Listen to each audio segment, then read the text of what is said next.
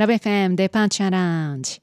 3月の毎週水曜日のこの時間は Let's Ask Fan 国際協力が気になったらファンに行こう。皆さんは NGO 国際協力と聞いてどんなイメージをお持ちでしょうか？先週のこのコーナーでは NGO とは何なのか？国際協力の活動をするにあたって困った時は NGO 福岡ネットワークの NGO 相談員に相談してみようということをご紹介いただきました。でもどんなことを聞いたらいいのかこんなことを聞いてもいいのかしらと躊躇してしまうかもしれません。今日は実際にあった相談例を伺っていきたいと思います。スタジオには今日も非営利活動法人 NGO 福岡ネットワークファンより事務局の住本大輔さんをお迎えしています。こんにちは。どうもこんにちは。今日もよろしくお願いいたします。お願いしますえー、さて早速ですが NGO 相談員の住本さんのもとにはどんな相談が寄せられますか？そうですね。もう本当各種いろいろ、あのー、NGO に興味なかった初めて知ったという方から、うん、あのー、NGO の活動されている方いらいろいろいらっしゃるいらっしゃるんですけれども、うんうん、えっと、今日はですねまず一つ目に、えー、紹介する、えー、相談例がですね、はい、えー、こちらです。えー、途上国へ、えー、体育館シューズを寄贈したい。どうしたらいいですか？という質問が来たりなんかねやっぱりこう古着とかあの古い靴とか、うんうん。よくねあの海外に、はい、えー、送るっていうのありますよね。はい、あの、例えばその途上国で靴がない地域で、うん、靴がないせいで歩いていると足を怪我してしまう、うん、でそれでそこから感染症になってしまって、はい、みたいなお話いっぱいあると思います。はい、おそらくそのそういったお話を見た学生さんからですねあの体育館シューズ3年で使い終わってしまって、えー、えー、まだ綺麗なのに捨ててしまうのもったいない、うん、困っている人がいるなら使ってもらいたいという気持ちからなのかなと思うんですけれども、うんうん、えー、でもあのこれそのまま送って本当に大丈夫なんでしょうかっていうことを一緒に考えたりしています。あやっぱりこれはあのまあなんでしょう。一概にいいとは言えないんですか？そうですね、うん、例えばちょっと困っている、えー、靴がなくて困っているけど、はい、急に靴がドーンと届いたらどうなるでしょうか？えー、あの そのまあでも欲しい人たちなのでいいんじゃないかなって思うんですけどね、うん。うん、そうじゃないんですか、はい、それがちょうどマッチングしたらいいんですけど、うん、例えばサイズが合わないですとか、うん、あのもらったものの数が合わなくてなんかもう取り合いになってしまったとか。なんかこう靴もその送っていい基準がはっきりしてなくてすごい綺麗なものもあればなんかボロボロで使えないものもあるとか。それ取り合いになりそうですね。綺麗なもののね、はい、逆に多すぎてもうどこに置いていいかわからないとか。そういったこともあったり考えられますよね。なので、うん、えー、そういうふうに思った時はまず相手のニーズをちゃんと一緒に考えましょうということを提案しています。例えば送るにしてもまず送料いりますよね。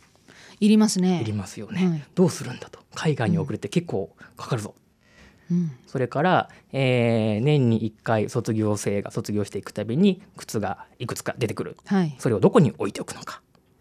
あまあ、こっちの管理する側で、はい、まあまあ、だから一回きりじゃなくってこれから継続していく活動なのかってところも考えなきゃいけないとですね。誰がやるのか、うん、いつまで続けるのか、っていうことも考えないといけません。はい、例えばその一回その寄付してもらったらじゃあ来年も寄付もらえるからもう自分たちで買わなくていいやみたいにあで思っちゃうかもしれませんしね。でそれでその頼りきりになってしまうみたいなこともありますので、うん。うん、その辺もいろいろ想定して考える必要があるのではないかということをお話ししています。はい、だから受け取る側と、あのやっぱりやり取りが一番大切なのかなとも思うんですけどね。うん、そうですね、うんうん、まあ、ですので、まあ、そういった事例をはあの私たちが相談を受けた場合にはお話しして、うん、例えばそのすでに靴を集めている NGO があるとかっていう場合にはそういうところをご紹介したりとか、うん、あとその靴のままじゃなくてそれを販売してお金にしてから、えーえー、支援に使うみたいなことも考えられるかと思います。はい、はい、いやだからもうあの靴が必要といっても、うん、あの中古が喜ばれるとは限らないということなんですね。うんうん、まあそういったことも教えていただいたりとか。はいだからそれは古着にしても同じことですかね。そうですね。あと文具ですとかもそうですね。うん、文具の方もその例えば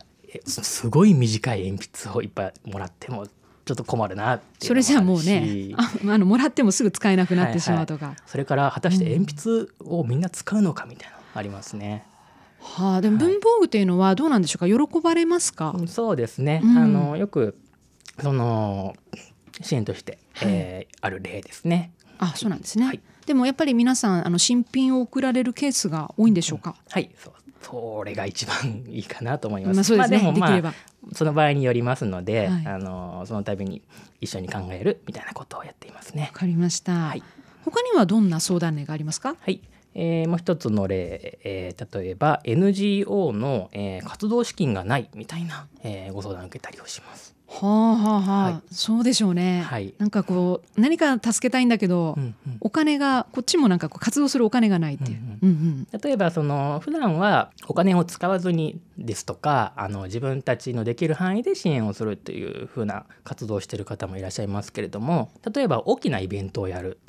あそこのスペースを借りてイベントをやる。うん。という場合にはもう結構なお金がかかってしまうものですので、えーなかなか自分たちでは大変だということがあったりします。うんうんうんうんちなみに NGO の収入源ってどんなものだと思われます、いやだから先ほどおっしゃってたみたいにはい。古着とかを、あうんうん。でも収入源ですもんうんうね、ん。えあるんですかね？あります。あるんですか？あのよく言われるのが、うん。えー会費。あの賛同してくれる方からの年会費、ええ月会費などですね、代わりにこう活動報告をお送りして、えーより知ってもらうとかっていうのがあります。それから寄付ですとか、えーまあ、事業収入助成金委託金というふうに、えーあるんですけれども、はい。えっとうん。まあ、自主事業を行うもしくは、えー仕事を委託されて行う。よくあの、行政関係の仕事なんとか、えーあったりしますね。はい。はい、助成金っていうのは、はい。この NGO の場合はどうやってこうもらうことができるんでしょうはい。うん。えっと、こちらはですね、あのーまずお金を出す、えー側の、えー人たちがいるんですけれども例えば企業だったり財団だったり行政だったり、えっと、この方たちはあの自分たちで国際協力はやらないんですけれどもお金を出すことで間接的に支援を行うということをやっています。はい。はい、あなるほど、まあ、こういった情報もはいファンさんで、はいはい、教えてもらえるということですね。はい、わかりましあの団た。体さんにぴったりなえ助成金をいろいろお伝えして、うんうんその情報が上がってきたらこれを使ってみてはっていう提案をしたりしています。もう何かこう疑問に思ったら、もう NGO についてはファンにね、えー聞いてみていただきたいと思います。さあそして、えーファンではスタッフの募集も引き続きされてますね。はい、そうなんです。はいえっと詳しくはウェブサイトにも書いてあるんですけれども、ぜひご覧になっていただけたらなと思っております。どんな人でもいいですか？まずあのー国際教育やりたいという気持ちが一番大事かなと思いますし、あのーふんわりよくわからなくてもまずもう私たち相談員ですので相談いただいたらいいかなと思います。はい。では興味がある方、えーぜひねスタッフの募集もしていますし、えーファンのホームページをご覧ください。今日はありがとうございました。ありがとうございます。Let's Ask Fan 国際協力が気になったらファンに行こう第2回は NGO 相談員である NGO 福岡ネットワークファンに実際にどのような相談が寄せられているのか具体的なお話を伺いました。ここで NGO 福岡ネットワークファンからのお知らせです。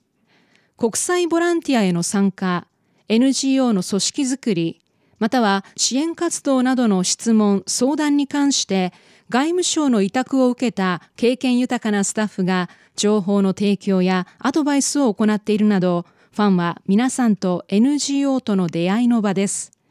詳しくはファン FUNN で検索してみてください。